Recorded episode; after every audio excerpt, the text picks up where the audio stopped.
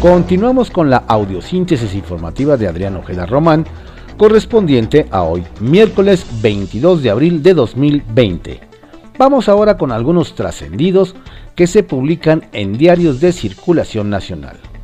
Templo Mayor, por Fray Bartolomé, que se publica en el periódico Reforma. Algo no cuadra en las perspectivas del gobierno sobre el coronavirus. Mientras Hugo López Gatel advierte que viene lo peor y estamos entrando a la fase crítica de la pandemia, Esteban Moctezuma ya está pensando en la ceremonia de honores a la bandera el lunes primero de junio. Y en nada ayuda a resolver la confusión el hecho de que Andrés Manuel López Obrador, así como dice una cosa, dice la otra, y por un lado dice que hay que hacerle caso al subsecretario de Salud, pero por el otro insiste en que ya vamos de salida de la crisis así como minimizó el problema antes de que le estallara en las manos, ahora quiere apresurar al virus a que se vaya. Dado que a partir de hoy los contagios crecerán de manera exponencial, da la impresión de que la luz al final del túnel que tanto presumen en el gobierno, en realidad es la locomotora del COVID-19 que viene directo hacia nosotros. Y como en Palacio Nacional parece que interesa más la popularidad que la salubridad, la fase 3 decretada por las autoridades sanitarias consiste en una medida muy clara y concreta, echarles la bolita a las y los gobernadores.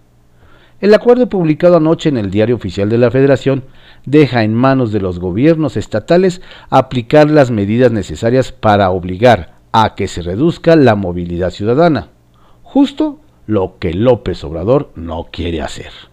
Es decir, los ejecutivos estatales tendrán que hacer cumplir aquello que el Ejecutivo Federal ha ido pateando como un bote hacia adelante. Hacer efectivo el distanciamiento social y tener lista la infraestructura hospitalaria para atender los miles de casos que ya se están registrando.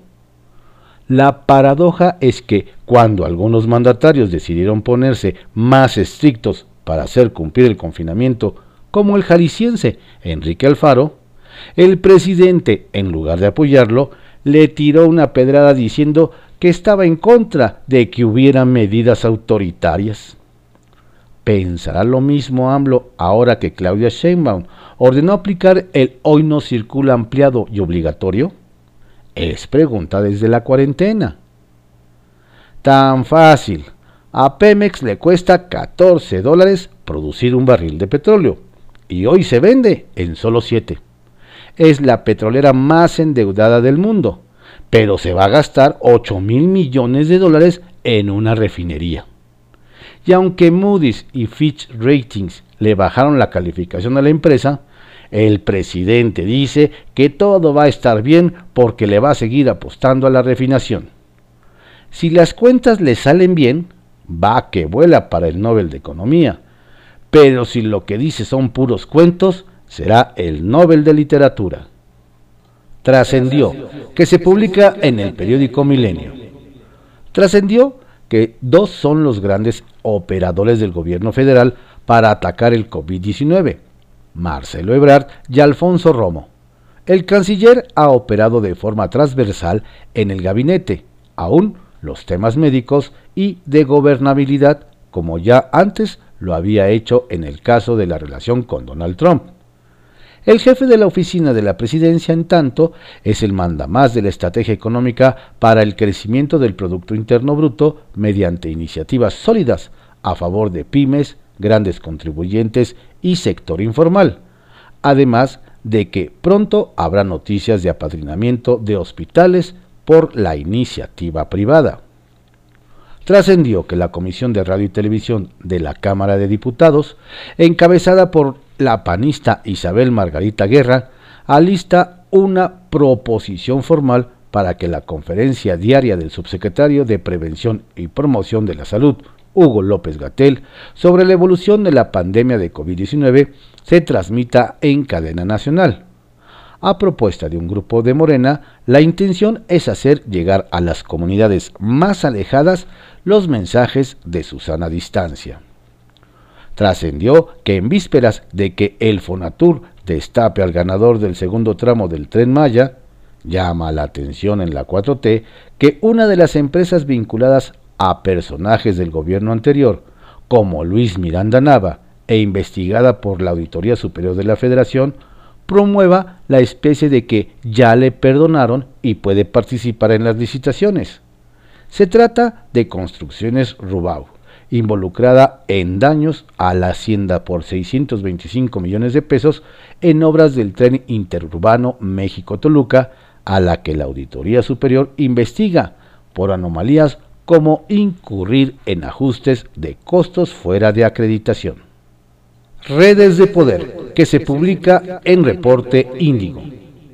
A pesar del optimismo de la CEP y de su titular Esteban Moctezuma, aún hay muchos cuestionamientos sobre el programa virtual Aprende en Casa, sobre todo respecto a la cobertura para los niños de las comunidades más marginadas del país y a los docentes encargados de las escuelas de estos lugares que ya antes de la contingencia venían demandando mejores condiciones. La principal inquietud es que en muchos de estos lugares carecen ya no digamos de conexión a Internet, sino incluso de luz. Ahí estará el verdadero reto para la autoridad, asegurar que todos concluyan satisfactoriamente el ciclo el próximo 17 de julio apremia Segop a alcaldes. Ahora sí llegó la hora de la verdad para los presidentes municipales. Ya entrados en la fase 3, independientemente de la grilla entre algunos gobernadores con el gobierno federal, los alcaldes como primer nivel de gobierno serán los principales responsables de hacer cumplir los lineamientos del Consejo de Salubridad General para la fase 3 de la contingencia sanitaria y lo tendrán que hacer respetando los derechos humanos en todo momento. Así lo pidió la secretaria de Gobernación Olga Sánchez Cordero durante una reunión virtual con municipios del país. Hay que recordar que ya más de uno sacó su vena autoritaria y hasta quiso decretar el toque de queda en su municipio, y otros tantos quieren dejar la responsabilidad a la federación. También en Chiapas suspenden inmigración. Así como Donald Trump se dispuso a cerrar sus fronteras mediante la suspensión de la inmigración por miedo al coronavirus, las autoridades del municipio de Tuxtla Chico, en Chiapas, también quisieron cerrar los accesos a la localidad con alambre de púas, además de colocar un puesto de control de entradas y salidas en la única entrada peatonal en donde solo estaban permitiendo el ingreso a los residentes. A ver qué otros municipios se suman al cierre de sus fronteras. ¿Será que se publica en el diario 24 horas? Por COVID-19 también mueren mexicanos en Estados Unidos. La protección de los millones de mexicanos en Estados Unidos no es cosa fácil mucho menos en estos momentos de emergencia en el que el coronavirus ha cobrado la vida de más de 43 mil personas en el vecino país. La sombra de la muerte comienza a alcanzar a nuestros paisanos. Ya lo informó el canciller Marcelo Ebrard, 300 connacionales han fallecido por este terrible mal. La Secretaría de Relaciones Exteriores amplió su presupuesto de 75 millones a 325 millones para apoyar a las familias que enfrentan la trágica pérdida de un ser querido y repatriar el cuerpo al país. El respaldo debe seguir a toda costa. ¿Será? Especificaciones sobre el tren Maya. Luego de que el titular de Fonatur, Rogelio Jiménez Pons, asegurara que se alista un nuevo desarrollo carretero para el paso del tren Maya en el tramo Cancún-Tulum, nos dicen desde la Agencia de Proyectos Estratégicos de Quintana Roo, de Eduardo Ortiz Jasso, que más bien lo que se realizará es una ampliación a ambos lados de la carretera de 115 kilómetros que ya existe en la zona.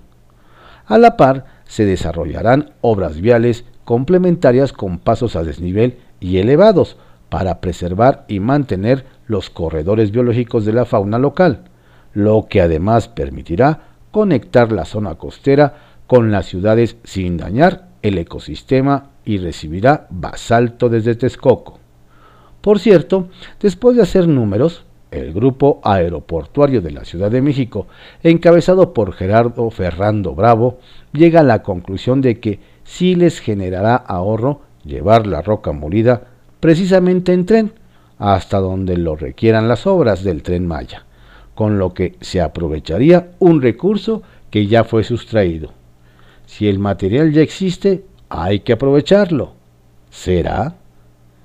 Todos juntos contra el COVID-19. En Puebla, que gobierna Miguel Barbosa, parece que se logrará un convenio como en el que la federación firmó con los hospitales privados, pero en aquella entidad uno de mayor alcance con el Hospital Universitario de la Benemérita Universidad Autónoma de Puebla. El rector de la Casa de Estudios, Alfonso Esparza, logró ya el consenso de los sindicatos y el Consejo Universitario para echar a andar a la brevedad un acuerdo con el Estado, a través del cual el nosocomio de la institución atenderá los procedimientos con mayor demanda en el sector público, como son los ginecológicos, ortopédicos y de traumatología. Esto para liberar camas con el sector público para la atención de pacientes con COVID-19. En intercambio, en el sistema de salud estatal se recibirán a derechohabientes de la UAP que pudieran enfermarse de coronavirus. ¿Será? Duda razonable. Ahora que el presidente está pensando en viajar a China y reconoce que se tiene que cuidar, hay quienes se preguntan por qué no usa uno de los vuelos del puente aéreo con Aeroméxico o aprovecha que en los próximos días estará el avión presidencial de regreso. Seguro una gran parte de los mexicanos entendería su uso. ¿O no? ¿Será? Pepe Grillo, que se publica en el periódico La Crónica. Las cadenas del Pentágono. La emergencia sanitaria trae sorpresas que requieren explicación. Resulta que el Pentágono se quejó porque maquiladoras mexicanas cerradas por el acecho del COVID-19 no les han surtido materiales que requieren para fabricar pertrechos militares. ¿Qué le vendemos al aparato militar norteamericano? Esa fue la primera sorpresa. La segunda es que el embajador de Estados Unidos en México, Christopher Landau, muy activo en redes sociales, reveló que hace todo lo posible para que las cadenas de suministro se reanuden lo antes posible. Según el diplomático, es posible seguir produciendo lo que el Pentágono necesita sin descuidar la salud de los trabajadores mexicanos lo es. Lo importante para México en esta crisis, que ya está en la fase 3, es salvar vidas. Los insumos que requiera el Pentágono para sus artilugios se pueden dejar para después, ¿o no? Acuerdo o recesión prolongada. Los industriales asumen que México está ante un dilema que marcará su futuro. O vamos a un acuerdo nacional que reactive la economía, o la recesión se prolongará tres años. No son palabras. Una recesión prolongada se traduce en millones de familias sin posibilidad de tener un empleo y una caída del 10% del Producto Interno Bruto. A nombre de la Canacinta, Enoc Castellanos presentó el diagnóstico y dio a conocer que el 85% de las empresas pequeñas y medianas está paralizada sobre todo las vinculadas a la industria automotriz, la mueblera y la de construcción. Lo primero, apunta, sería que el gobierno federal pague de inmediato a sus proveedores, lo que supondría un tanque de oxígeno para muchas empresas que así podrían resistir el temporal. Liquidez extraordinaria. Algo sucedió que el diputado Mario Delgado dio un giro a su discurso sobre las demandas de los gobiernos de los estados. El coordinador de la bancada de Morena venía diciendo que las peticiones de los mandatarios estatales estaban fuera de lugar y que mejor se pusieran a ahorrar antes de pedirle dinero extra a la federación. ¿Acaso Delgado recordó de golpe sus clases de economía? Porque ayer dijo otra cosa. el legislador dijo que buscará reformas inmediatas para darle liquidez a los gobiernos de los estados, agobiados por el combate al coronavirus que entra a su etapa decisiva. Y es que los gobernadores dijeron que sin recursos extraordinarios no se puede hacer frente a una circunstancia extraordinaria. Sus respectivos sistemas de salud podrían quedar rebasados. Algo sucedió, decíamos, que esta vez Mario Delgado sí les creyó. Ojalá no sea demasiado tarde. Tiroteos en Ocosingo. Bases del EZLN e integrantes de la Organización Regional de Cafeticultores de Ocosingo, afín al PRD, traen pleito desde hace meses. Pasaron de los gritos a los empujones, a las pedradas y terminaron en tiroteos. La situación se deteriora mientras la atención del país está concentrada en otros asuntos. En Ocosingo, la demanda es que un contingente de la Guardia Nacional se establezca entre ambos grupos rijosos que se pelean el control de varios predios, como una forma de evitar un estallido de violencia mayor que afecte a mujeres y niños. Las señales son claras, la advertencia está hecha, no hay manera de que autoridades estatales y federales digan que no estaban enteradas del riesgo. Confidencial, que se publica en el periódico El Financiero. La bacteria COA-4T. Para el líder de la bancada mayoritaria de Morena en el Senado de la República, Ricardo Monreal, la oposición al gobierno federal es casi tan dañina como el virus SARS-CoV-2. No es exageración, el legislador zacatecano ayer publicó un mensaje en su cuenta de Twitter en la cual asevera que, junto con el virus que provoca el COVID-19, se desarrolla en el país una bacteria endémica. Es la COA-4T, o Coalición Opositora Anticuarta Transformación, popularmente conocida como grilla, polilla o carcoma. De acuerdo con el morenista, algunos empresarios y medios, así como los partidos opositores ya se han contagiado con esta bacteria. Lando aboga por el Pentágono. El embajador de Estados Unidos en México, Christopher Lando, busca entrar al quite ante el gobierno mexicano en favor del Pentágono. Hay que ver cómo minimizar el riesgo de salud sin destruir la economía. ¿Acaso no hay riesgo en una destrucción de cadena de suministro y el desempleo? Yo no digo que es algo fácil, pero es el diálogo que necesitamos, dijo el diplomático en Twitter. Y es que la víspera representantes militares en Washington advirtieron que el cierre de algunas empresas en México consideradas no esenciales está afectando la producción de armamento en ese país y señalaron que el gobierno de Trump pedirá al de AMLO reactivar ciertas industrias. Fabiana para la fase 3. Pues resulta que las autoridades de salud, pero específicamente el vocero único de la pandemia por COVID-19, Hugo López Gatel, invitarán más seguido a, las conferencias de las 7 de la noche en Palacio Nacional a la jefa de la División de Programas de Enfermería del IMSS, Fabiana Maribel Cepeda. El lunes, esta mujer provocó una manifestación contundente de apoyo en redes sociales a la labor de las enfermeras y enfermeros en la crisis epidemiológica. Nos cuentan que eso es precisamente lo que se necesita en la estrategia del gobierno federal en la fase 3 de contingencia, que ayer fue declarada por el gobierno federal. Morena mete freno, dice no a sesiones virtuales en San Lázaro. El jefe de la bancada morenista, Mario Delgado, frenó los llamados de algunos partidos y afirmó que no hay un acuerdo que, posibilite que la Cámara de Diputados sesione a distancia y de manera virtual, ya que para, para que esto ocurra se debe reformar la Constitución. Tampoco hay ninguna posibilidad de que haya sesiones presenciales este mes, dijo, por lo que sesionará solo la comisión permanente a partir de mayo, cada miércoles, y es así de manera presencial. El país señala la confusión que reina en México.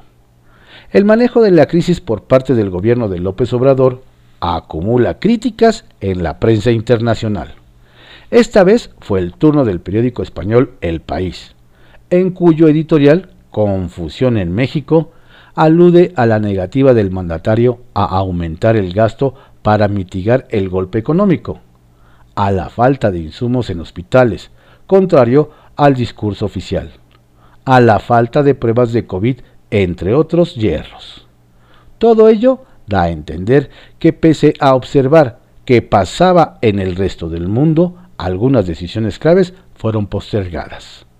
Señala y diciendo que se debe atender la crisis sanitaria dejando de lado mezquinos cálculos políticos. Y eso debe ser la prioridad de todos, también la del presidente. En la mañanera pago por evento. A pesar que se había logrado un equilibrio con la designación de lugares para los diferentes tipos de medios de comunicación en las conferencias mañaneras, tal parece que se vale romper las reglas.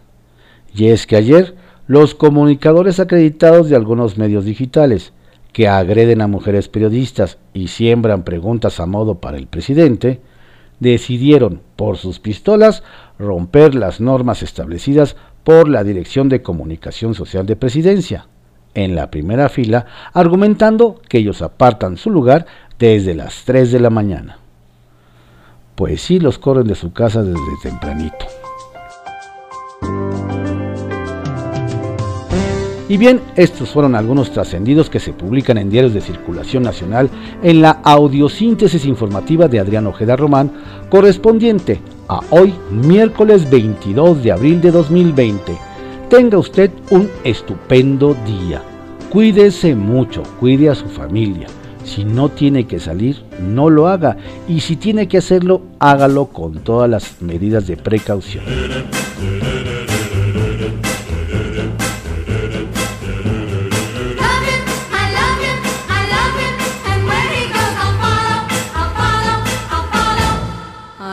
Halloween.